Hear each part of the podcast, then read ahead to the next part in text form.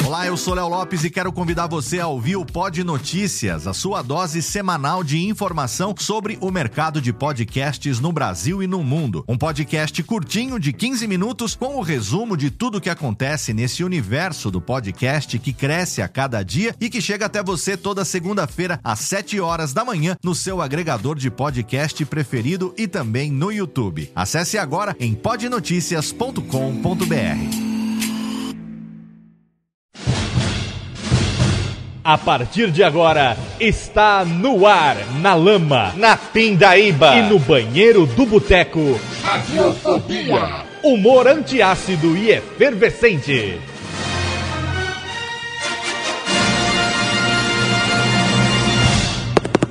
A radiofobia. Fala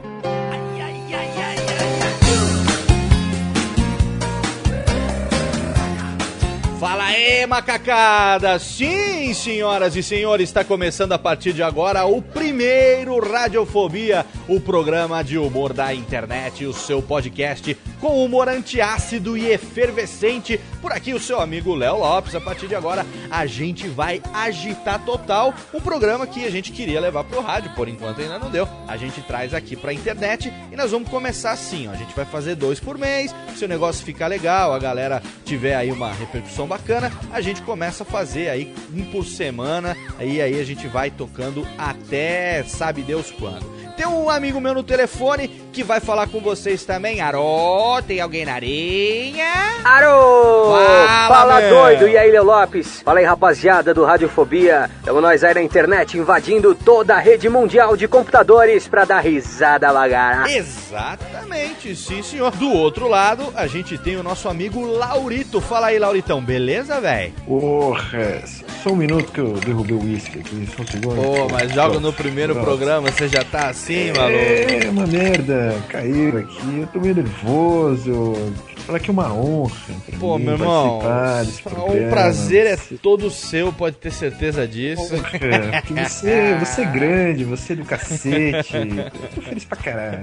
Meu, é o seguinte. falar palavrão, né? Vou- Pode, vou- pode que a gente coloca aquele.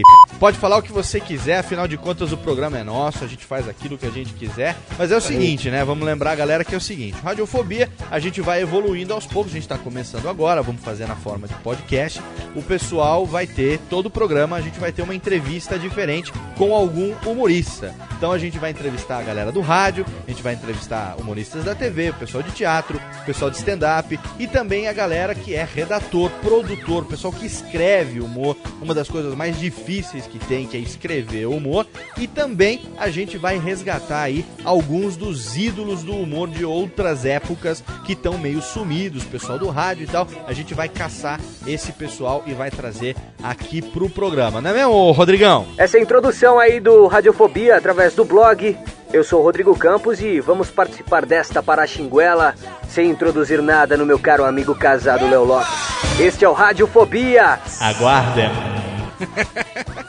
Então é o seguinte, velho, como é o primeiro programa, vamos deixar de lenga-lenga. Lauritão, obrigado aí pela participação também. E vamos. Porra, desculpa, é que tá pegando gelo aqui.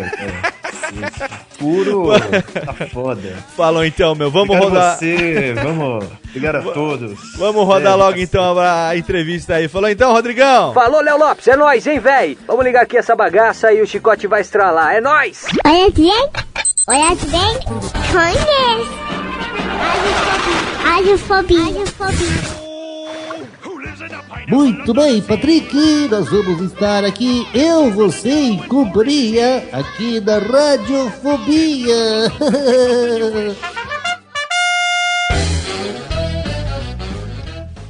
começando então o primeiro Radiofobia, a gente tem a honra de recebê-lo aqui para fazer uma entrevista exclusiva. Ele que é, de vez em quando, né?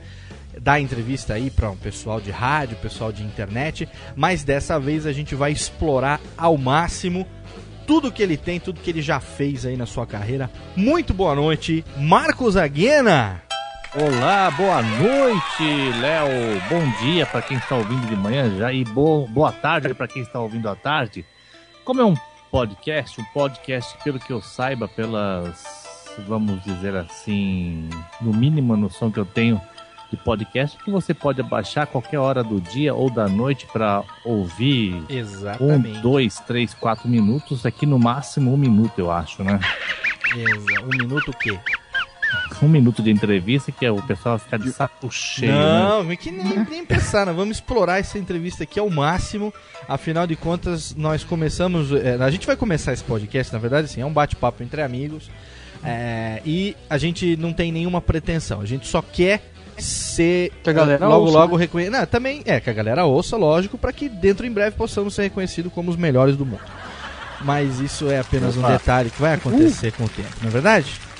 Então vamos lá. Livro aberto. Marcos Aguina, eu- a gente explorou um pouco aqui, é, chupamos um pouco Ô, no louco, melhor chupamos no, vírgula. no melhor- no singular, no eu plural, chupei, não. tá, vou falar. Eu chupei do seu Ah, bom, site tá. aqui, Marcos Aguena.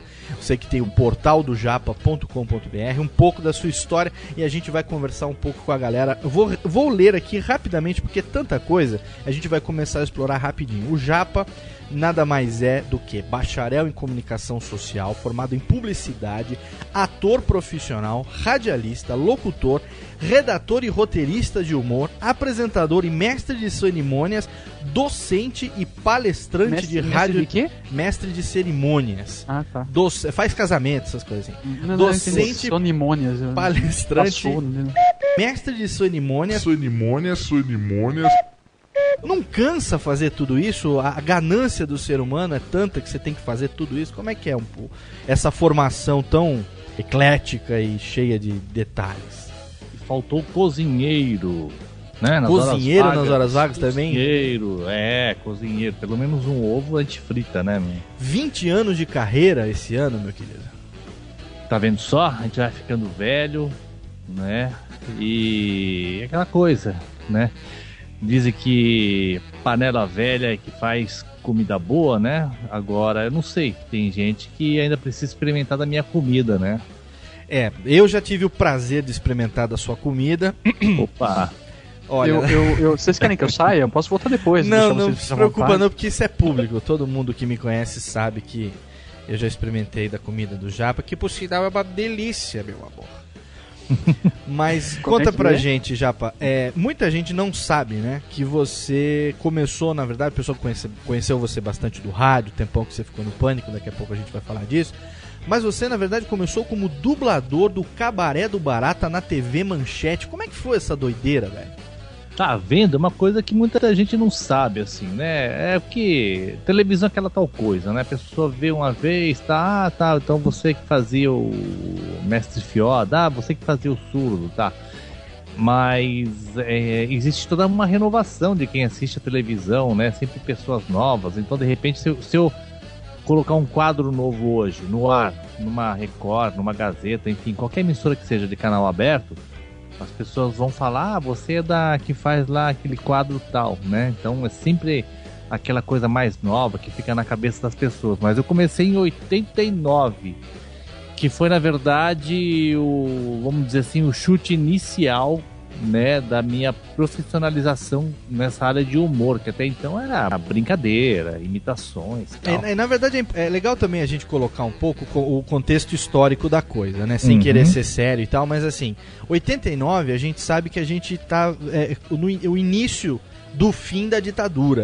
né? Então, durante anos a gente não pôde falar abertamente, os humoristas, né, não puderam falar abertamente, não puderam sacanear abertamente com nada e tal. Eu lembro muito bem porque em 89 eu tinha 15 anos e era a- a- aquela época Só? que eu e o Queça, a gente tava na, numas de lá em Serra Negra, no interior de São Paulo, a gente se juntava com o radinho, ficava imitando todo mundo, fazendo programinha Aham. de rádio, né, né, Queça? É, na verdade a gente fazia. A gente tinha essa, essa pretensão de querer fazer um programa de rádio, né? A gente- era um- como- naquela, naquela época já era quase um. Vamos dizer assim, um, um ícone da.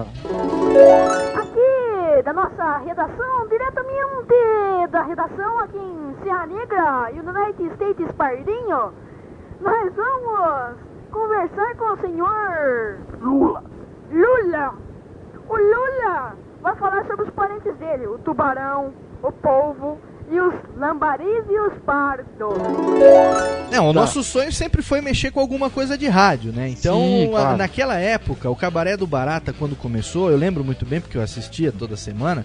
Se eu não me engano, era sábado à noite que passava na Segunda- manchete. segunda. Segunda-feira. Passava na TV Manchete e E- duas coisas me chamavam muito a atenção. Primeiro que eram os bonecos que eram feitos com base nos cartoons do Jep Maia, né?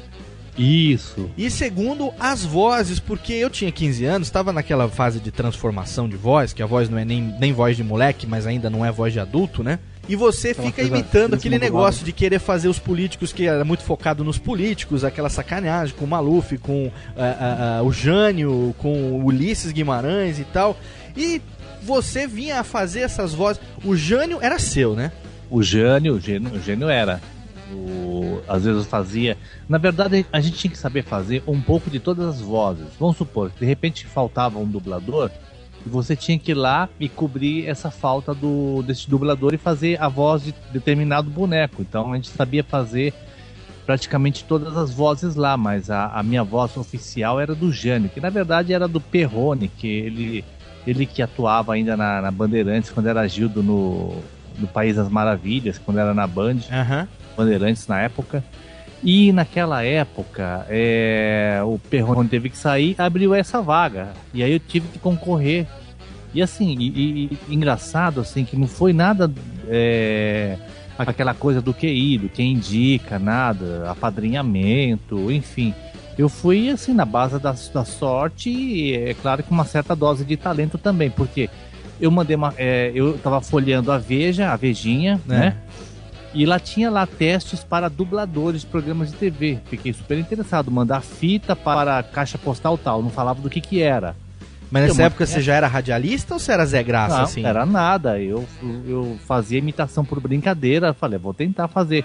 Eu fazia faculdade. Era Zé Graça profissional, né? É, então.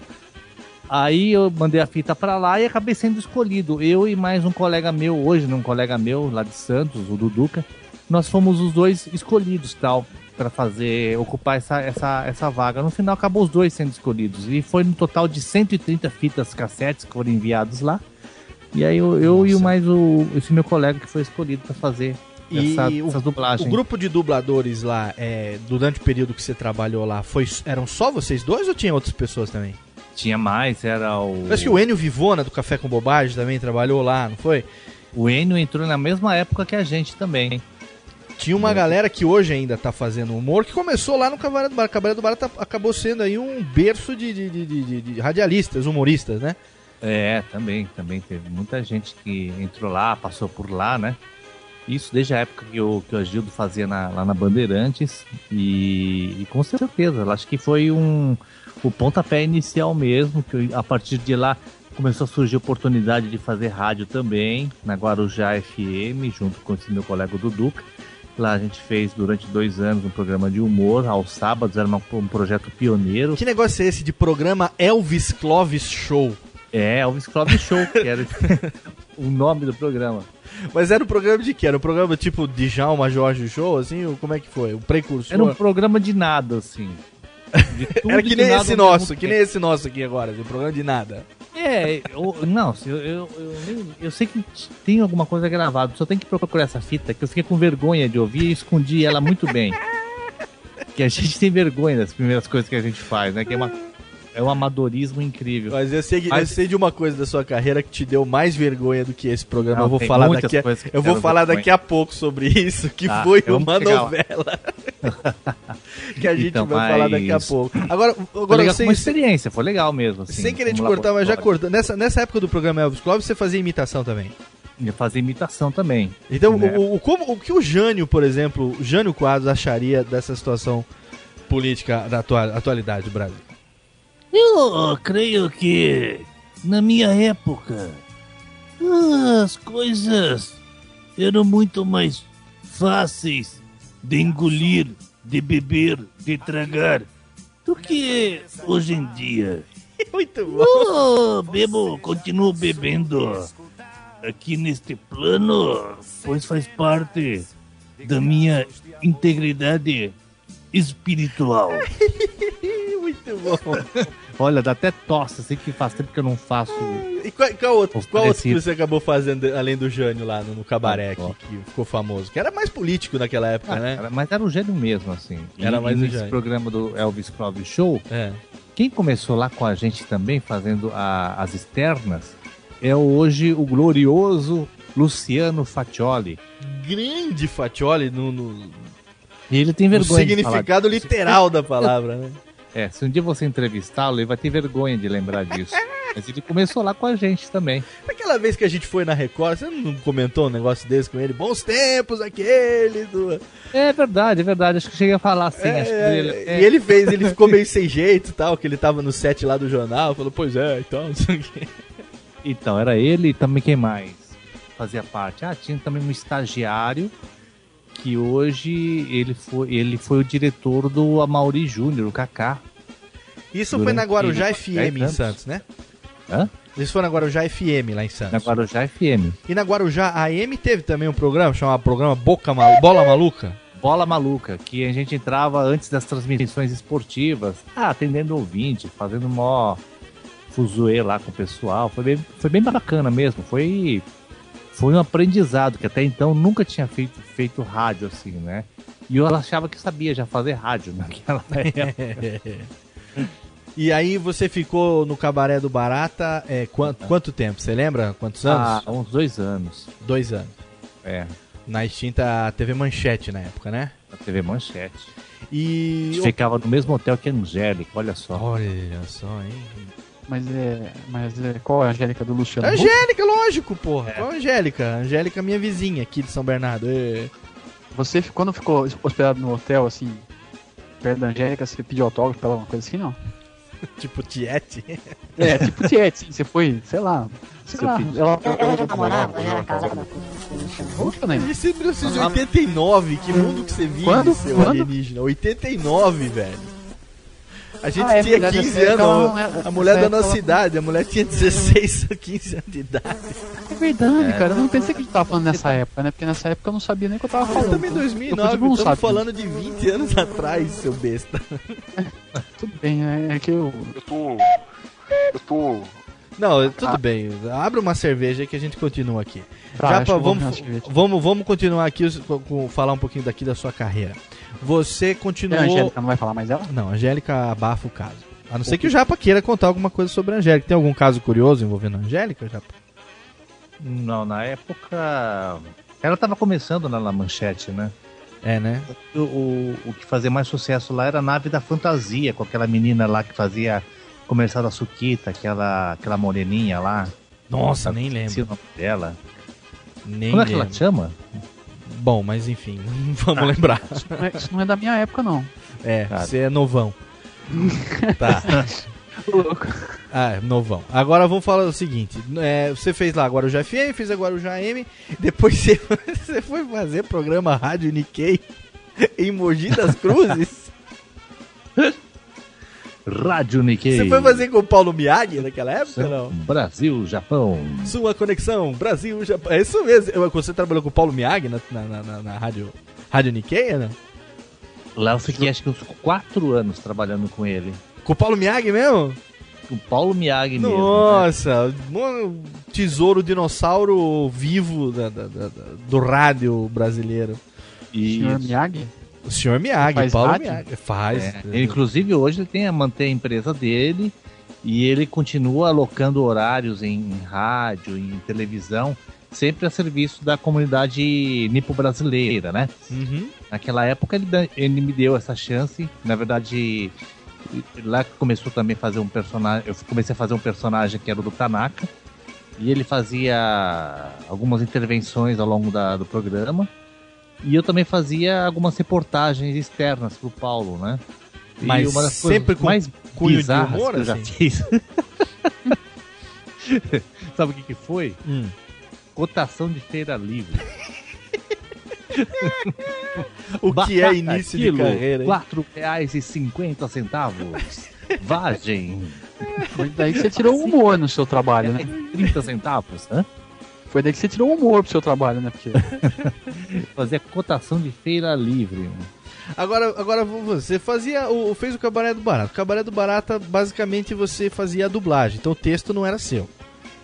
Não, não, texto não, já Né? tinha um texto escrito. Tinha alguém que escrevia o texto, então você fazia a voz, fazia a dublagem do Isso. personagem. Aí lá no programa Elvis Clóvis, lá no Guarujá, Bola Maluca e tal, você improvisou e começou a improvisar um pouco mais. Você Lá, já teve sim, um pouco mais de liberdade de improviso. improvisado. Né? Que nem nós estamos fazendo aqui agora, roteiro zero, estamos fazendo É. tudo na base do improviso. É, porque o rádio é isso aí, né? O rádio é improviso total. Eu acho que é improviso total, principalmente a, a rádio AM é muito, é muito mais, né? E, e é, é a grande escola. É a grande escola para quem trabalha com improviso, quem para quem gosta assim de de repente, vamos supor, tá numa saia justa. Eu acho muito legal você ter o improviso lá na, na hora. É a coisa que eu mais curto hoje, até no humor mesmo, que hoje tem essa, essa, essa coisa do improviso, dos improváveis lá, né? Aham. Eu acho muito bacana isso. Agora, é, tudo isso você fazia. Você fazia a, a dublagem, né? Você interpretava. Aí depois você fazia improviso no rádio, mas até aí não tinha aquele negócio de ah, mamãe vou ser humorista. Né? Então, que momento que você percebeu que você dava pra um bom humorista? Olha, eu me dei com um bom humorista. Ah, Tá esperto, exatamente. Tá, tá pensando rápido. Vai. Um ano, um ano e meio. Ah, mentira, vá. Verdade, verdade. Você tá Porque falando agora, então eu- recentemente? até então, eu me achava. ah, Não sei lá se eu me achava, sei lá o que. Que eu era um produtor de humor. Existe uma diferença, né? E quando, to- toda essa época que eu passei pelo pânico, eu comecei como produtor de humor mesmo, mas assim, eu também fazia microfone, falava diante dos microfones, mas assim, nunca me achava humorista. Aliás, é, é, acho que o, o único humorista mesmo que tinha na época, que tem até hoje, era o, o Ceará. Né? O Wellington Muniz. que Ah, mas, shows mas, de humor mas mesmo, aí, aí, eu, dis, eu desconcordo Eu com você. show de humor. É. Não fazia show de humor. Não, mas peraí, peraí. Agora que comecei a fazer show de humor, então eu sou chamado de humorista por causa disso. Então é um, é um filão que se abriu, eu acho. É uma oportunidade que, que, que se abriu e eu tô entrando nessa. Né? E eu tenho que me auto-intitular humorista. Senão, é, já pensou? Show stand-up comedy com japa, produtor de humor. Então, mas peraí, você não era produtor de humor apenas. Quer dizer, a gente sabe. é, é, é, uma vez eu tive lá. Inclusive foi o dia que eu te conheci, em 2005, quando eu tive lá no Pânico, até. que Inclusive você que me chamou pra participar lá. E eu lembro que naquele dia tava lá a Heloísa Perissé e Ingrid Guimarães, né? Aí Ah. eu fiz uma pergunta pra elas e pra variar, o Emílio Bola me sacanearam que nem um escroto. Porque eu fiz Você tem isso gravado, né? Eu tenho, tem isso gravado. Ah, coloca um pedacinho agora aí, vai. Vou botar aqui, pera aí, o pessoal vê. Nossa, a a voz tá muito diferente. E eles me sacanearam porque eu falei que eu ia imitar o Benito de Paula. e ficou parecendo o Silvio Santos com gagueira. Aí o Emílio falou assim: Gostei de você, você vai imitar o Benito de Paula. Aí eu, quando eu fiz, ficou uma bosta. Aí falou assim: É, vamos deixar o Ceará fazer, que fica muito melhor. E, mas é um nervoso, né? Não, pelo amor de Deus, caras, meu ídolo, vocês, né? vocês, né? Não só o, o Emílio, mas você, principalmente, foi quem eu entrei em contato pra ir lá naquela época. Pô, tava na frente dos meus ídolos, o Wellington, né? O Ceará, um puta de um cara espelho. De repente o cara pega e fala assim: faz alguma coisa aí, seu Zé Graça. Mas a culpa é minha, porque eu falei que ia fazer, né? Quis me perfazer, tomei. Dá uma olhada pra você ver aqui como é que ficou. Estamos de volta aqui com o nosso pequeno programa com gente sensacional e ouvinte artista hoje é Leandro Lopes. É nóis. Leandro é conhecido como Léo. 30 anos, tem dois filhos, é casado, mora em Vila Mariana. Morou dois anos no Japão. Morou seis meses no Sri Lanka. Credo, escapei da tsunami. Cinco anos ele habitou Belém do Pará. Credo! Depois foi para Bolívia, ficou três meses lá. Credo! E já foi, e já foi metido a Zé Graça e lá também imitador. Por favor, uma imitação. Uma imitação de quem? Não, você que sabe. A ó. sua melhor. A sua melhor imitação. Vamos sair um pouco do, do clichê comum. e vamos para Benito de Paula. Benito de Paula. Ai, eu amo Tudo Benito bem, de gostei, Paula. gostei Agora o cara você. mandou bem. Eu gostei de Eu você. achei que ele ia fazer o Silvio, o Pelé. Não, Você saindo dos clichês, parece- Benito de Paula. Benito de Paula. Vamos? Vamos. você, meu amigo Chá. Agora ele tá fraquinho. Não, Sim. não, não, olha, meu é amigo. Meu Se você Chá, quiser, vou lhe mostrar o samba Não, mais outro, outro, é bonito. fraquinho. É, Tá ruim, É, tá você ruim. parece tipo limão. Tá vendo só? Fui sacaneado ainda, ó. Aí a Sabrina falando pra você que parece que você chupou limão. É, ué. que você- parece que você chupou outra coisa. Não, né? então, Mas- é, eu acabei Mas cara que ele fez lá. Não, chupei mesmo, né? E você você não sabe nesse dia. Eu não divulguei pra ninguém porque eu ia lá só pra, pra- pra ficar lá assistindo. Ah. E não divulguei pra ninguém, até porque, enfim, não tinha nada a ver com rádio ainda naquela época, só a vontade de um dia fazer, né? E um monte de gente da minha cidade, um monte de amigo ouviu, falou assim: "Ah, eu vi você lá no pano". Eu falei: "Puta, que King Kong Master que eu paguei, velho". Olha só. Não consegui, né? não consegui fazer o que eu queria e ainda, bom, mas enfim, faz parte, né? Mas assim, o que eu queria retomando o raciocínio é o seguinte, eu perguntei aquele dia pra, Você pra tava In- raciocinando já? eu tô tentando, tô tentando. Ah, tá, desculpa, não- eu perguntei pra Ingrid e pra, pra Heloísa sobre o processo criativo. Outra coisa que me sacanearam também depois, quando eu perguntei sobre o processo criativo. Muito bem, Léo. Você tem alguma pergunta? O nosso ouvinte é artista. Eu tenho. É, eu, tenho, eu queria saber como é que funciona mais ou menos o, o processo criativo, porque são vocês que fazem Ih, os lá vem o sério. Olha que pergunta bonita. Não, não, não, não, assim. Pergunta profunda e bonita. Não, porque eu, eu sou metido a Zé Graça, sei que, como eu não, não, não consigo criar, eu imito o que Ele alguém imita tem. mal, ele imita muito Não. mal. Ah, cadê? Imita Ó, aí. não, não, coisa. não, Não é ruim, Não, velho. faz Não pede é não. ruim, Não pede não. É ruim, eu já falei. Não pede não, que é Eu vou ruim. fazer. Faz uma. Vamos fazer Eu um fácil. fazer. Silvio Santos, Vai. Silvio Fácil. Mas Vai. eu não vou fazer porque eu. Eu não vou fazer porque aqui. Mas aqui você tem o We- Wellington. O Wellington! Ô, mas você. Você Não, é tá escondido aí atrás. Você. Não Ele imita bem, viu? não. É. Você tem ele na rede TV, ele não é, não é ruim, não, garoto. Viu? Muito bem. Processo criativo. Processo criativo. Então, não, porque assim, escrever humor é diferente de você interpretar. Né, Tem gente que não consegue escrever humor e interpreta Porque é analfabeto. Não, é. Quem não escreve, quem não consegue escrever, é analfabeto. E um humor, não consegue escrever texto engraçado. E elas escrevem e fazem também. Eu queria saber como é que funciona esse lance de escrever humor e interpretar também. Olha, a gente é muito observador, então qualquer momento é momento de criar alguma coisa. A gente está no, a gente tá no avião, a gente está em qualquer lugar, a gente olha, a gente observa alguém e começa a falar. E come- imagina uma personagem baseada naquela mulher ali que faz assim, assim, assada, a outra vai e fala uma coisa. né? Quando a gente viu, transformou numa cena. As É. cenas dela do Cócega são dela e as minhas são minhas. E aí a gente vai, mostra, escreve, mostra, mostra, mostra pra outra, outra vai e bota alguma coisa, dá uma ideia de piada e por aí vai. Legal. Obrigado. Viu? Rapaz? Respondida a questão. É que ela, ela foi, assim, polida na resposta. É, ela foi chique, é. O básico, pra você escrever humor, você tem que ser inteligente. Tem até a oitava É série. é. Entendeu? cara que não é inteligente não consegue escrever humor. Porque não consegue Verdade. pegar, dá pega. É verdade. Entendeu? Tá bom. É verdade, mesmo. Tanto é que no pânico ninguém escreve nada. Nada que não tem. A gente tem aquela frase, nesse mundo nada se cria, tudo se copia, né? Então a gente faz um monte de coisa é, é, es- é, é, imitando. Muitas vezes você faz a imitação da imitação. Você chupa o texto de alguém, você pega uma coisa que você ouviu em algum lugar e tal.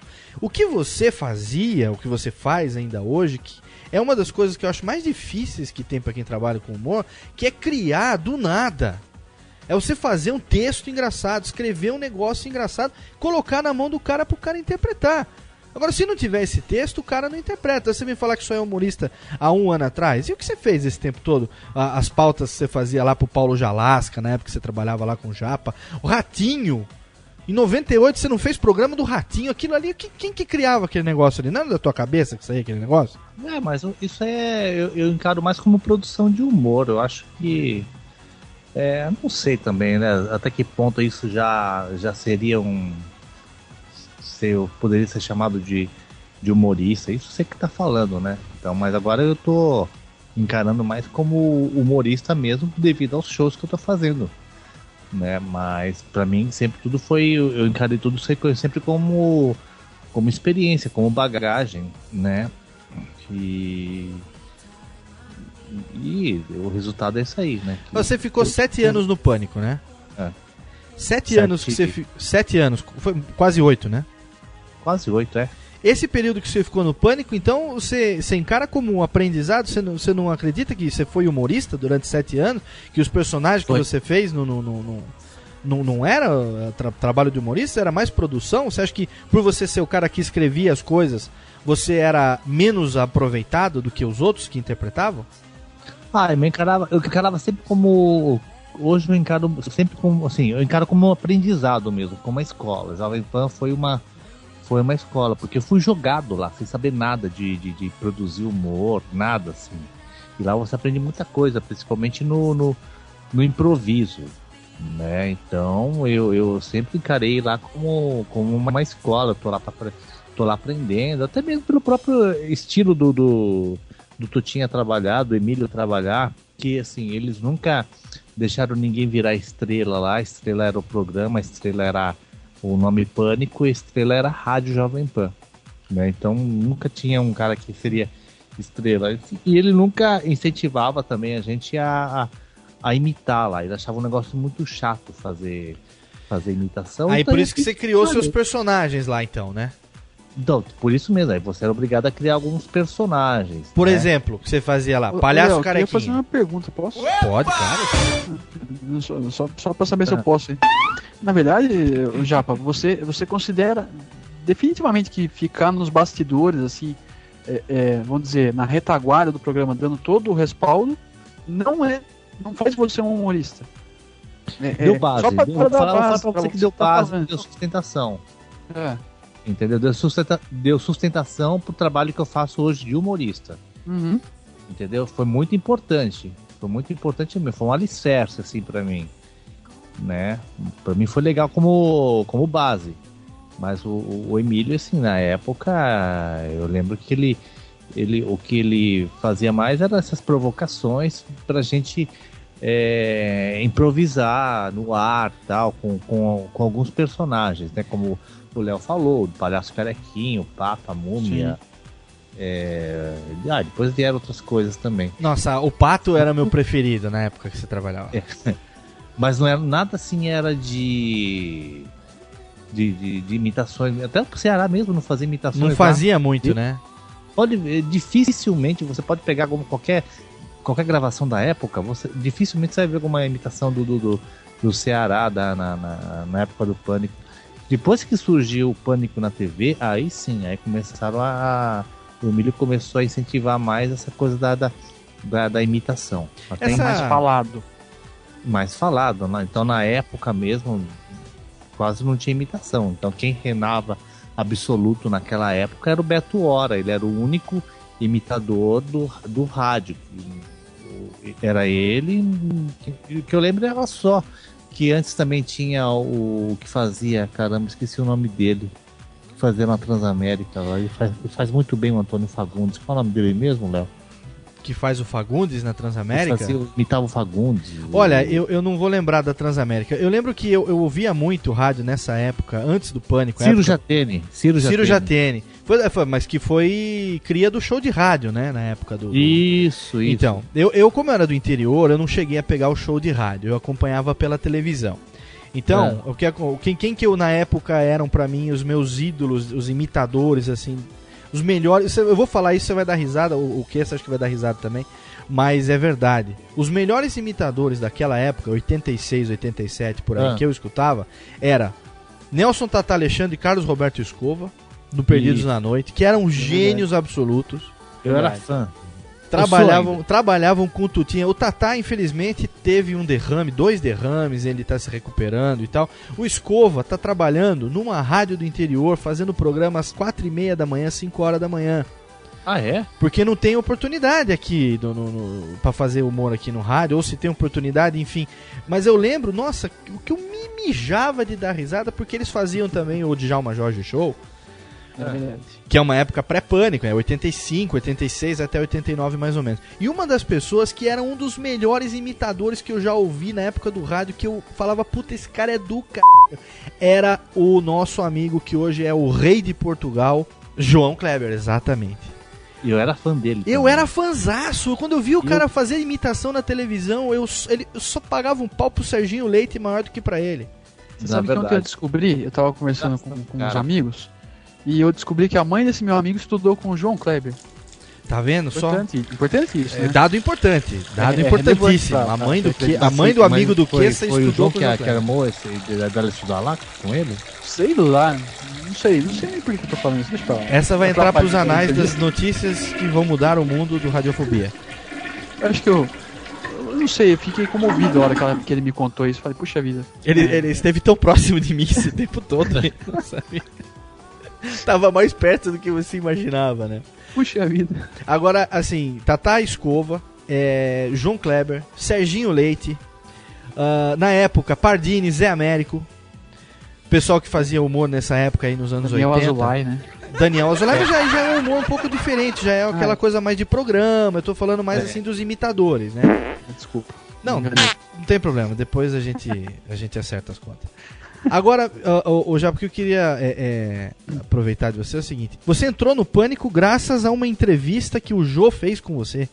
É. Você fazia o que até? Por que, que o, o, o, o, o, o Jô te chamou pra entrevista? É o trabalho que você fez na Rádio Cidade? Como é que conta um pouquinho pra nós? Foi o trabalho que eu fiz na Rádio Cidade, de que eu fazia os quadros de humor lá, as perguntas idiotas, respostas cretinas. E, e aí a assessoria de imprensa da Rádio Cidade, na época, o, era o Sérgio. Ele chegou para a produção do Jô e falou: Olha, tem um japonês que ele é humorista. E aí a produção do Jô achou interessante essa pauta, me ligaram e antes de, de me convidarem, me fizeram uma nossa, uma entrevista grande pra caramba, pra, de repente até pra ver, pra checar, né? E foi. E a partir daí surgiu então essa oportunidade de fazer o programa do Jô. Na época tinha uma audiência muito, muito forte. Eu lembro que. Que era no SBT naquela época, né? Era no SBT. E assim, todo mundo no dia seguinte falava: Você viu o Jô ontem? Jô viu Soares que- 11 e meia, né? É, então. E aí foi muito legal porque muita gente assistiu esse, essa entrevista, inclusive o próprio Tutinha. Agora, você Então, teve duas vezes no Jô. Você teve uma vez sozinho e uma vez com o Ceará. E outra vez divulgando o espetáculo do, do Ceará em, num teatro aqui em São Paulo. Mas a primeira vez que você foi, você foi sozinho, então. Fui sozinho. Puta, é, falar pro já- pessoal que tá escutando, só, só para lembrar, quem quiser, acessa o, no YouTube, coloca é, Marcos Aguena no YouTube, você vai ter lá uma sessão de vídeos que o Marcos, que, o- que, que o Japa. Porque muita gente não sabe, mas o Japa se chama Marcos Aguena, né? O pessoal acha que Japa é nome, né, Japa? São as iniciais do meu nome. Como é que é? José Alves Pereira Albuquerque. Puxa vida. Mas e bota lá Marcos Aguena no YouTube e vê esse vídeo. Puta, eu me cago de dar risada toda vez que eu assisto o que você fala. Inclusive é uma piada que não morre nunca. Que é. Como é que é mesmo? É chuva forte em japonês? Toro. Toro. E no final, do- da, no final da entrevista, assim, uma coisa que. Uma ideia que eu tive, assim, acho que duas horas an- antes da, da, da, da gravação do programa. A parada da meia, né? Foi a parada das meias lá. Falei, puta, acho que eu vou usar com isso aí. Puta, muito Aí bom eu fui aquilo lá também. nas lojas americanas, eu lembro até hoje. Fui lá na É, loja onde? americana, Isso é muito eu bom. comprei ci- cinco, seis pares de meia, separei 11 meia. e aí eu fiz todo aquele, aquele, aquela performance lá, coloquei as meias em forma de um relógio em 11 meia e eu falei, olha, ó, Jô, tá aqui, ó. Jô 11 meias. É muito, muito bem Que era o nome do programa. É, é- esse tipo de Nessa sacada que é foda, cara. E a Nessa coisa época que você estava trabalhando em Minas Gerais? Ou O não? quê? Nessa época você estava na Rádio Rádio de Minas? de Minas? É, na, na Rádio BH. Não, não, no BH, na verdade, foi uma rádio que eu tive há pouco tempo, mas é, que eu vendia pra BH essas É. perguntas idiotas que eu fazia na época da, da, Entendi, da, da Rádio Cidade. Perguntas idiotas como essa que você fez agora por não ter lido o perfil do convidado. Eu tô lendo, eu tô lendo o, o É que site, você tá chupando lá, tá escrito. cima, é, você tá lendo então. Tá de BH tá escrito 2007. Ele teve no Jô em 1980 e Katsu. Mas eu tô lendo de baixo pra cima, é por isso que eu tô, eu tô antecipando, entendeu? É, faz de novo a pergunta, deixa ele responder da maneira como ele responderia nas respostas cretinas. Nessa época Pô, você pô, trabalhava pô, em pô. BH? Vamos lá. Ah. Ó, vendo você falar do programa do jogo que foi em. Que ano que foi? Pior que ele vai perguntar mesmo, bicho. A sua rádio era de Minas Gerais, é isso? Olha, mas você, você, que essa tá me saindo muito bem, melhor do que a encomenda. Ai, meu Deus do céu. Ah, Ai, ô, Japa, vamos aproveitar, vamos explorar um pouquinho agora que é o seguinte. É, Silvio Santos em japonês. É, essa é uma coisa. Todo mundo imita o Silvio Santos. Eu comecei tentando imitar o Silvio Santos com 3 anos de idade. Tem uma fita cassete aqui, maledeta. Que o meu pai me falava, eu não acreditava, ele me pegou a fita e mostrou. 3 anos de idade. Todo mundo na vida imita o Silvio Santos. Mulher imita o Silvio Santos, viado imita o Silvio Santos. Fala assim, olha, vem pra cá, meu amor, fazer o Silvio Santos viado. Vou botar um pitch aqui pra fazer aquela voz de bicha fazendo Nossa Senhora. Todo mundo faz o Silvio Santos. Agora você foi a primeira pessoa que fez o Silvio Santos e a Teresena em japonês. Da onde. Lógico, você é japa, tudo, mas essa ideia de falar, vou fazer o Silvio Santos em japonês, foi lá no, no, no, no Pânico para aquele quadro? Como é que foi essa bagaça? Que é muito bom aquilo também. Ah, aquilo eu fazia, assim, algumas animações que eu lembre, alguma coisa. E isso aí surgiu, ah, sei lá, da minha mente doentia de fazer. Então, então vamos lá, Silvio Santos em japonês. Agora com trilhazinha do Silvio Santos, abertura, meta agora.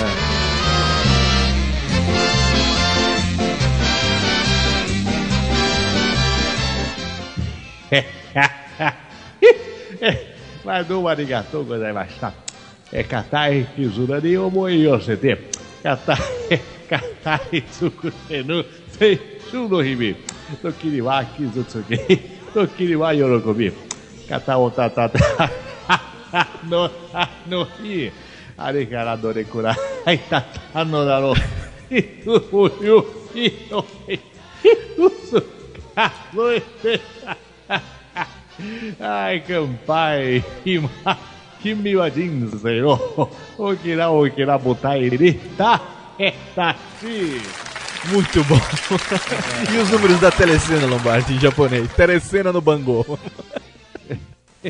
Ichi, ni, san, shi, go, roku, hachi, ju. Muito bom. E 50 no final. e 50. Ai, ai. Muito bom. Silvio Santos em japonês. Tem esse vídeo no YouTube também, né? Tem, tem. Dos Tem, quadrinhos né? lá que Eu você... e a Sabrina fazendo. É, botando a bolinha no peito dela, assim, né? É isso. Agora, Japa, tem um- uns áudios aí pela internet, apesar de ter muito pouca coisa, é, do programa Paulo Jalasca. Fala pra gente um pouquinho como é que era a zona de produzir, de fazer com, com, com o Ceará o programa Paulo Jalasca. Era toda manhã na Rede Jovem Pan, é isso? Era complicado, porque eram três, era das 7 às 10 horas da manhã. Então você imagina, produzir 3 horas de programa de humor não é fácil. Todos os dias, segunda a sexta. Não era fácil, não é fácil, nem vai ser fácil. Né? Hoje em dia, hoje em dia você tem a facilidade da internet, que você abre, escreve humor lá, aparece um monte de piada, de charada, de. Na época já tinha internet, mas não era assim, né? Então era. A gente tinha que criar muita coisa tal. Então era. Era complicado. Dependia de ouvintes, de mandar piadas, você separar as piadas, ler uma piada, putz, meu, eu acho que hoje, se você contar qualquer piada, eu vou conhecer, porque na época era, um sofrimento. Tinha que ler todas as piadas, da mais engraçada a mais menos as menos engraçadas, né? Para você produzir e colocar aquilo no ar, tal. E o, o Ceará lendo as piadas, porque ele lia mais ou menos, acho que em torno de 10 piadas por dia. Então você faz as contas. Eu fiz 5 anos de Paulo Jalasca. Nossa. Aí você soma 10 piadas por dia vezes 365 vezes 5. Quanto que dá de piadas É que eu já, piada pra já cacilda. produzi, entendeu? É porque, na foi verdade, fazer humor é muito difícil, né?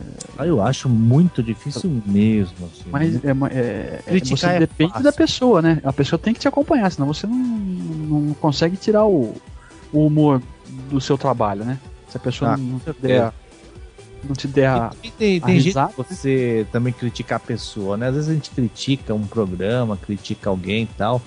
Mas, pô, deu um trabalho pro cara, pra pessoa, mesmo que seja uma coisa sem graça e tal, existe um, um trabalho que a pessoa teve e tá colocando aquilo, aquilo no ar. Eu sei porque eu sou produtor de humor até hoje, eu sei como é que é complicado isso.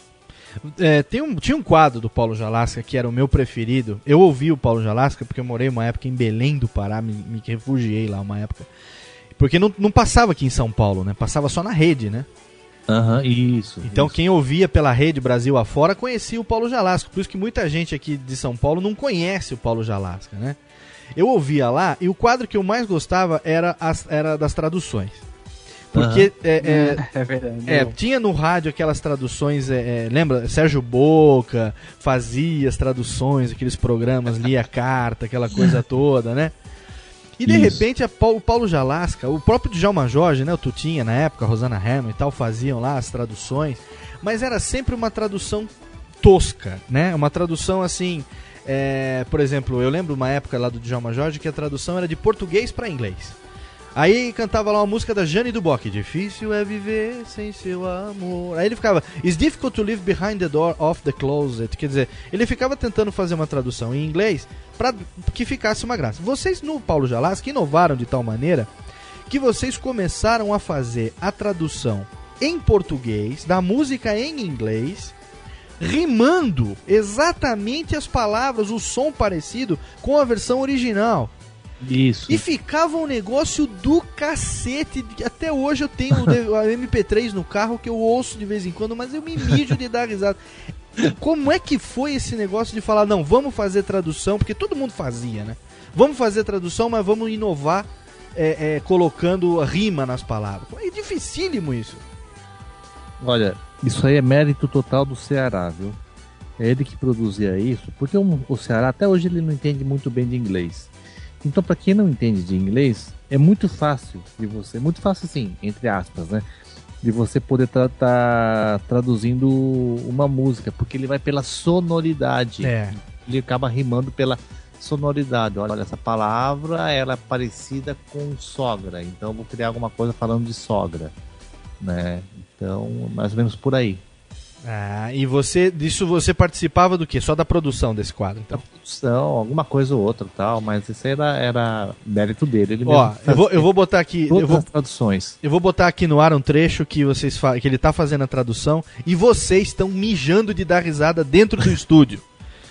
Quer ver, ó? Vai, vai tocar agora. Paulo Jalasca. Obrigado, obrigado. Vocês são demais. Sucesso.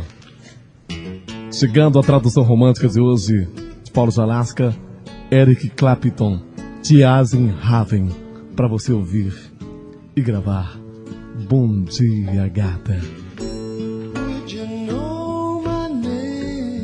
Hoje eu não mamei. E faz sol e eu não quero.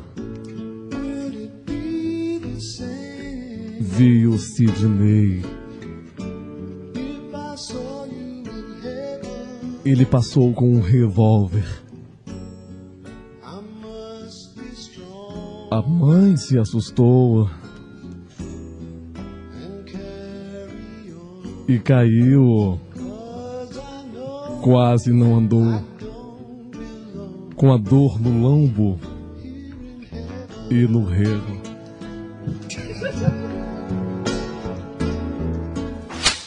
Tá vendo? Vocês não aguentavam dar risada dentro do estúdio. Se o cara não abaixasse o microfone, você ouve o cara. Pô, brincadeira um negócio desse. E, e fazia o que? Era uma por dia também? Uma por semana? Como é que era? Olha, isso aí ele fazia pelo menos umas duas vezes por semana, viu? Nossa, então haja cabeça pra, pra criar. Tá vendo o que? Você achava que a gente era bom de pensar merda? Então, né? A gente tentou, né? Mas a gente, gente chegou aos pés deles. né? Semos amadores ainda. né? É, é, meros, meros plebeus perto dessa, dessa galera da realeza. Agora eu vou chamar uma pessoa aqui que quer fazer uma pergunta pra vocês. Nossa amiga Sabichona, que vai fazer é, um quadro futuramente aqui com sua amiga Sabichovski. E ela quer fazer uma pergunta pro Japa com relação ao trabalho que mais deu orgulho pra ele até hoje no rádio. Zapa, querido meu amor, você não sabe o prazer inenarrável que é falar com você, meu amor. Tudo bem, querido? Oi, querida, como é que você tá? Eu tô bem, tô, tô dando pro gasto, na verdade, fazendo as coisas na medida do possível. Agora eu quero perguntar uma coisa pra você, meu amor, que é o seguinte. Teve uma época que você saiu do pânico, as pessoas falavam, falavam, falavam muita coisa, muita fofoca e disseram que você fez uma novela no Japão chamada. Como é que chamava aquela porra? Pera um pouquinho, agora que eu me perdi.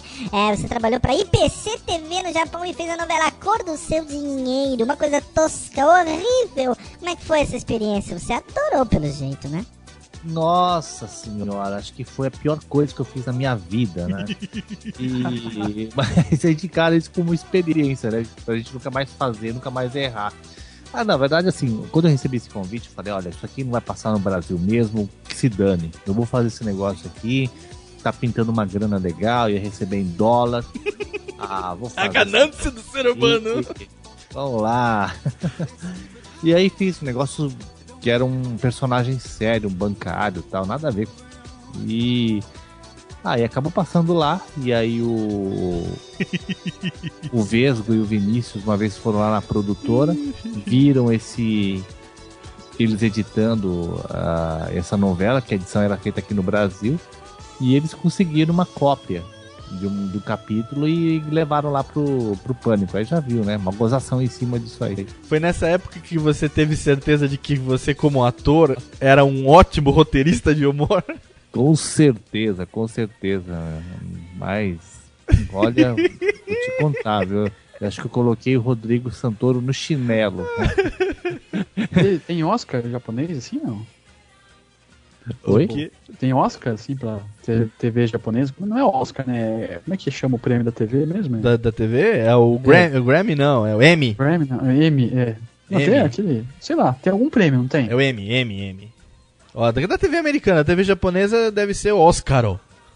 Oscar. Oscarário.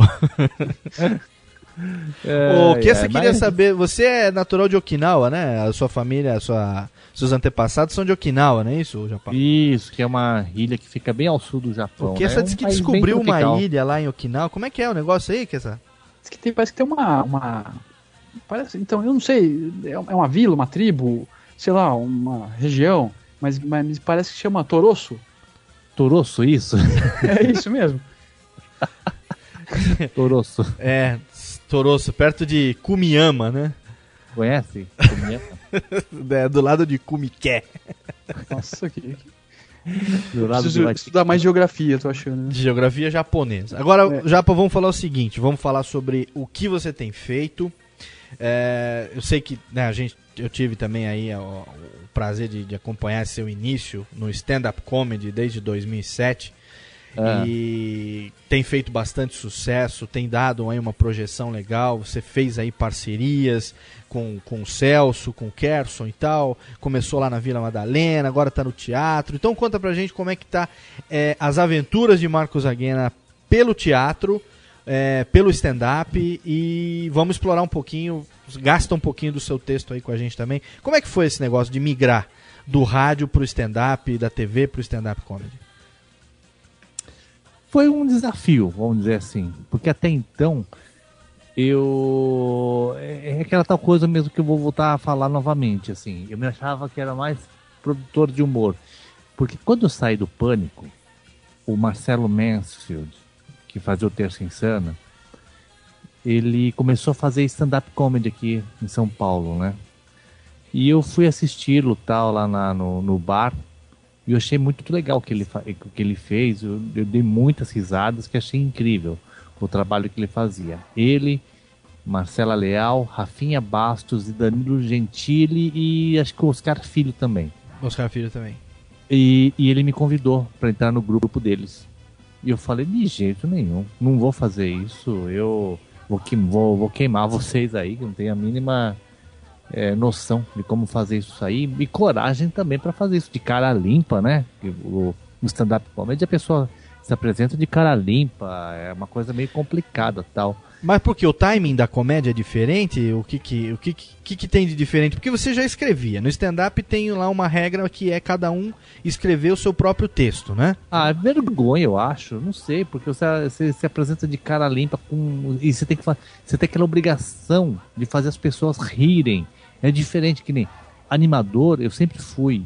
Há uns 10, há 15 anos que eu sou animador de eventos. É diferente, entendeu? Que você bota a plateia, a plateia pra animar e não pra rir. É diferente. Agora, você arrancar riso do pessoal, nossa, achava aquilo muito difícil. Mas é por causa do time americano que o stand-up tem, aquele negócio da Ah, deixa que do, do riso? De tudo, acho que de tudo. Tudo me metia medo, cara. Não achava. Achava, tinha medo mesmo. Mas depois passou, Ah, porque você tá fazendo, você acabou fazendo. Então, aí acabei fazendo que meio que achei, ah não, eu tenho que encarar isso como um desafio. E aí acabei fazendo, recebi muitos convites, teve uma hora que o, o- quem me ligou foi o ah, caramba. Pô, me fugiu o nome agora, cara. Pô, o cara vai pegar mal comigo. Foi ele que começou com o Paper Hill. Paper Hill foi o. É. Pera que eu já vou te falar o nome dele aqui já já. O Pedro. Pedro Aidar. Pedro Aidar, exatamente. Ele que me incentivou a fazer isso aí, né? Ah, vamos fazer já, para tá todo mundo fazendo, tal, vai ser legal, vai ser bacana. Ah, aí resolvi meter as caras e fazer. Eu sou muito crítico. Eu até hoje eu, eu acho que eu não faço legal, eu acho que eu tô aprendendo ainda, entendeu? E eu ainda isso está sendo uma a primeira fase de um aprendizado. O pessoal do é stand-up acha, Eu não sei se eles acham ou não, lógico que a gente vai estar julgando a cabeça de outra pessoa. Mas Ah. assim, é, eu também me meti junto com você nesse meio de stand-up e tal, Aham. enfim. Ah, você não faz só stand-up, né? Você também faz é, esquetes, quadros, é, imitações, pessoas com personagens. E o pessoal de stand-up não. O pessoal de stand-up é- tem aqueles puristas que fazem o stand-up é cara limpa, banquinho e microfone. Tem algum algum algum mal, mal como é que fala, um mau jeito não, mas assim é, é, é, tem alguma crítica com relação a isso que vocês fazem ou não? Você fala. co- Como assim? No meio mesmo, né? Porque no meio o pessoal, enfim, a- a- hoje em dia, cada dia da semana tem pelo menos três shows de stand-up em algum lugar de São Paulo. Sei. né? Então tem gente que faz stand-up, aquele stand-up purista, Ah, e- que é banquinho, violão e cara limpa. certo. E você optou por uma linha aonde vale cara limpa, vale quadro, vale personagem, vale imitação. Aham.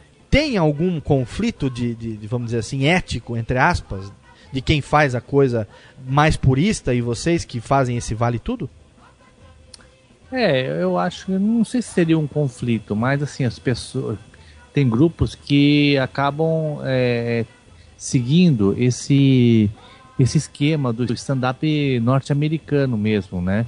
Eu não tenho nada contra, muito pelo contrário, eu acho que eles estão certos, estão seguindo uma linha, estão seguindo uma filosofia. E a gente sempre torce a favor não só deles, mas pro humor de uma, de uma forma geral, que o humor seja disseminado mais e mais abrangente possível, né? Agora, eu não tenho nada contra, né? Para mim, assim, muito pelo contrário, eu procuro até convidá-los para fazer parte do nosso show, assim como convidado especial. E também não vou ficar magoado se eles não me convidarem, entendeu? Muito pelo contrário, acho, acho que existe espaço para qualquer pessoa, para qualquer grupo. Hoje, principalmente aqui em São Paulo, é uma coisa que está abrindo cada vez mais. E acho que quem ganha com isso é o humor, os bares, os espaços e também o pessoal, o público. Acho que todo mundo sai ganhando com isso. Até porque foge de um padrão também, né? Não fica aquela coisa padronizada como todo mundo tá acostumado, né? É legal pra inovar, né? É, eu particularmente eu acho que como a gente tem esse recurso da imitação de outras coisas, entendeu? Personagens, acho que vale a pena explorar outras coisas também. Pra mim não vale a pena ficar só no, no, no, no- no stand-up mesmo, assim. Tem uma né? pessoa que de vez em quando participa como convidado seu, que é um amigo nosso, que eu gosto muito dele também, que também um dia vai dar uma entrevista pra nós aqui no Radiofobia, que é o Rogério Ah. Castilho. Ah, O Rogério Castilho, na minha opinião, é um dos caras mais engraçados que tem hoje em dia no, no métier artístico de São Paulo. eu gosto. E o dele. Rogério Castilho, ele não faz stand-up, ele conta piada. É. O Rogério Castilho tem o dom de pegar piada velha, piada que todo mundo, que essa piada que a gente contava quando era moleque. É. De você falar do tomatinho, aonde, sabe, essas coisinhas escrota, infame, assim. Ele tem o dom de pegar esse negócio e fazer a coisa ter graça. O Rogério Castilho, e ele só conta, o Japa pode pode estar aqui pra não me deixar mentir sozinho. O... Verdade. Ele só conta piada e ele faz o negócio bem pra cacete.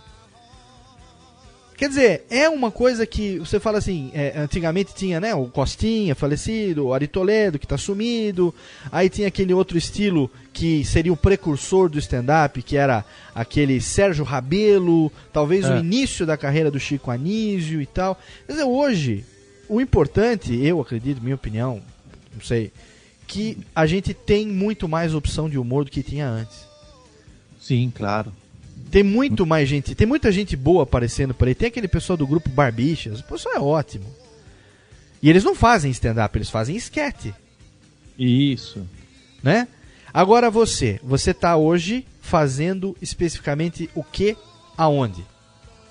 Hoje eu tô mexendo com tudo, sim. É, eu falo é, é, Eu coloco um pouco de cada humor dentro do, do espetáculo que eu criei, junto com o, o Celso e também com o, o Kerson. E a gente está no Teatro Ressurreição, toda quinta-feira, 9 horas da noite. Você já foi lá, né? Você foi ver o, o nosso show e Tive lá basicamente é aquilo lá. semana, A tive gente lá acaba se semana. divertindo, diverte o público. é, e assim, o feedback tem sido bem bacana mesmo, o pessoal tem gostado. E até dia 26 de março a gente vai estar lá no teatro é, fazendo esse espetáculo chamado Humor Sem Medida. Humor Sem Medida, que é Marcos Aguena, Kerson Formes e Antônio Celso Júnior, que se destacou como pato Donald do show do Tom. E é um cara que tá ficando cada vez mais afiado. Eu tive lá quinta-feira passada e me mijei de dar risada. O Kerson também é um que tá seguindo uma linha fantástica, essa linha do Castilho, né? Porque o, o Kerson, só de olhar pra cara dele, nego já dá risada, né? Ele É, faz aquela é. cara de canastrão, que é uma coisa doida que ele faz. E ele tem uma vertente meio circense, assim, né? Bacana, né? É, ele lembra um pouco o Didi, né, velho? É verdade. Agora eu vou te explorar, agora eu vou te explorar. Aqui essa. Diga. Aqui você tá aí? Você foi embora, Kessa? Não, eu, eu tava dormindo. Aqui, as É, aqui, aqui explica pros ouvintes que a mulher do. Kessa tá querendo que ele vá embora porque hoje é segunda-feira de carnaval. Segunda-feira de É. carnaval, A ela mulher tá quer pular o carnaval. 11 Nós horas, falamos, né? vamos gravar o programa hoje. A mulher tá puta da vida e querendo sair.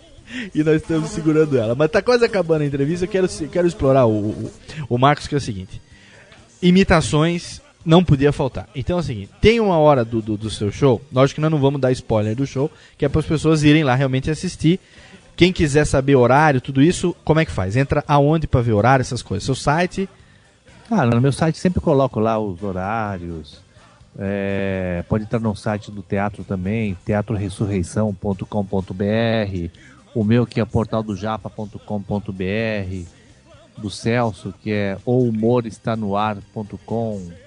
Tem o, O grupo Kerson PMG não- também, né? Grupopmg.com.br, né? É, tem o blog do Kerson, só que ele não atualiza desde 93, mas de resto pode... 74. Tem uma parte do show que é a minha preferida, que é. Legal que você abre tem teia de aranha virtual assim no bloco dele. Tem uma parte do show que é a minha preferida, que eu vou falar aqui sem spoiler, que é o casamento de Metroviário. que eu vi nascer essa esquete lá na Vila Madalena. E Nossa. aos poucos a, a coisa foi na, na Vila Madalena, no Itaim, na verdade. Depois foi pra Vila Madalena. E eu vi nascer essa esquete que hoje tá redondinha, tá fantástica. E a parte preferida minha é a hora que o padre, que vai fazer a cerimônia, né, o casamento, não vou contar detalhes, ele vai e incorporar o João Paulo II para que o João Paulo II faça o casamento. E nessa hora ele tem que incorporar e tem as interferências. Dá uma palhinha dessas interferências, porque pra mim, só não vai esquecer do bolinha, vai. Dá uma, dá uma palhinha dessas interferências, que isso pra mim é a melhor parte do show inteiro. Bom, então vamos realizar aqui o casamento de metroviários, só que não sou eu que vai, quem vai realizar o casamento, que vai realizar esse casamento. Eu, como pai de santo, vamos chamar aqui o Papa João Paulo II, porque do atual tenho medo. Vamos lá então, venha cá, por favor, excelentíssima santidade. Agora está chegando aqui. No clube do Bolinha, eles e elas. Ai, Desculpa, gente, vamos lá mais uma vez. Deu sintonia. Aqui nos Estados Unidos, Barack Obama continua sendo o mais preferido. Desculpa, vamos lá. Mais uma vez aqui, atenção. Deixa eu só mudar a frequência aqui. Didi, Didi, ô Didi. Cacilde. Peraí. É, agora. Ó querida, ó querida. Apolônio, há quanto tempo, Apolônio? Muito bom, excelente. Excelente. Esse não, você precisa ver Vem, isso ao vivo. Não, valeu total. Precisa ver isso ao vivo. Olha, Teatro Ressurreição, quem quiser vai lá assistir o Japa e o Céu. Agora vocês estão no bar também, né? Tem, tá, tá rolando no, no, no Camaleon e tal. O bar é, o que, É. que é? O bar já teve pizzaria, já teve em, em casa de, de cachorro quente. Toda hora tá mudando. Como é que é esse negócio do, do- dos bares? Toda hora a gente tá mudando, né? E Faz uma o- temporada em algum lugar, aí depois faz uma rotatividade e tal. O bom de fazer em bar é que você vai experimentando novos textos, novas piadas, Novas né? Até porque comidas o público- também, né? É, o, o, o- o público ele cobra muito isso também, né? Não fica aquela coisa igual sempre. Então é importante a gente estar sempre mudando, renovando. Mas tem coisa que é carro-chefe que a gente deixa, que nesse da, da metroviários, a gente tem- sempre tem que deixar que sempre tem alguém que vai lá para assistir isso. É igual o Tá no Céu, sempre vai ter alguém lá pra assistir o, Donald. o Pato Donald. Se não tiver Pato Donald, a pessoa, pô, e o Pato Donald, né? Disney Junior Club, né? É, mesma coisa. Então. Uma coisa que eu achei muito legal que o, que o Japa falou é que assim, a gente vai lá tal e se diverte, né? Então, quer dizer, antes de tudo, eles têm que se divertir. tem- é preciso haver a, a, o próprio, a própria diversão com o próprio trabalho para que seja bonito, seja legal, né? É. E as pessoas vão perceber isso aí, vão. vão, vão Se não for aceitar. gozado, não tem graça, né? Exatamente. Marcos Aguena, uma hora de entrevista da melhor qualidade. Muito obrigado por estar aqui com a gente nesses, nessa segunda-feira de carnaval, 11 h 10 da noite, gravando. Esse é o primeiro Radiofobia, pretende ser o primeiro programa 100% de humor. Todo programa a gente vai ter uma entrevista com algum humorista, alguém ligado ao humor, seja de TV, de rádio, de texto, de internet, mídia escrita, falada, televisada, internetada. E é olha, muito legal ter você como nosso primeiro convidado, você que é meu padrinho no mundo do rádio. Queça também, obrigado pela participação. Sempre, sempre disposto a participar e ajudar e. E falar e merda. atrapalhar um pouco também, né? Peça desculpas à patroa pela embaçada Pedirei, pedirei. Mas na ela- noite ela- de ela carnaval. que Ela vai mandar, ela vai mandar um. A próxima um vez que eu macarrão ligo. pra sua esposa. A tá? próxima vez que eu ligar pro Kessa falar essa semana tem gravação, eu vou ouvir. Vai tomar no cu! Assim. Então é isso, gente. Ah, Japa. Diga. Boa noite do nosso amigo Bob Esponja. Muito bem, Patrick, vamos daqui nos despedirmos do pessoal que está assistindo, o pessoal que está ouvindo e o pessoal que está curtindo. É isso aí, até a próxima. Beijo na bunda. Tchau, tchau. Rádio Fobia. Conheça o podcast Dois Empregos. Tem dois empregos. O podcast do trabalhador brasileiro. Sabe aquela história absurda que aconteceu no trabalho e você contava só no bar? Pois é, a gente conta pra todo mundo no Dois Empregos. Sigilo garantido. As histórias mais engraçadas E desgraçadas. enviadas por trabalhadores do Brasil e do mundo. Saiba os bastidores de quem trabalha na Faria Lima, No SAMU, em um call center. chão de fábrica e até na NASA. Toda semana um novo episódio. Dois empregos. no seu app de podcast favorito.